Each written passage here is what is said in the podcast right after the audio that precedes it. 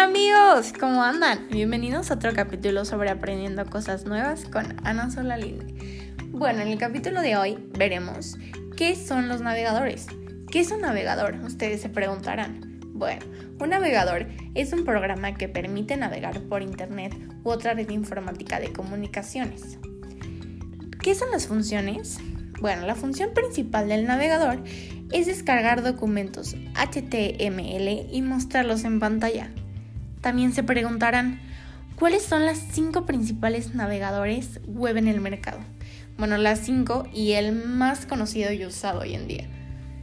Mozilla Firefox, Opera, Safari, Internet Explorer y claro, el más importante y el más usado, que para mi preferencia diría que es el mejor, es Google Chrome.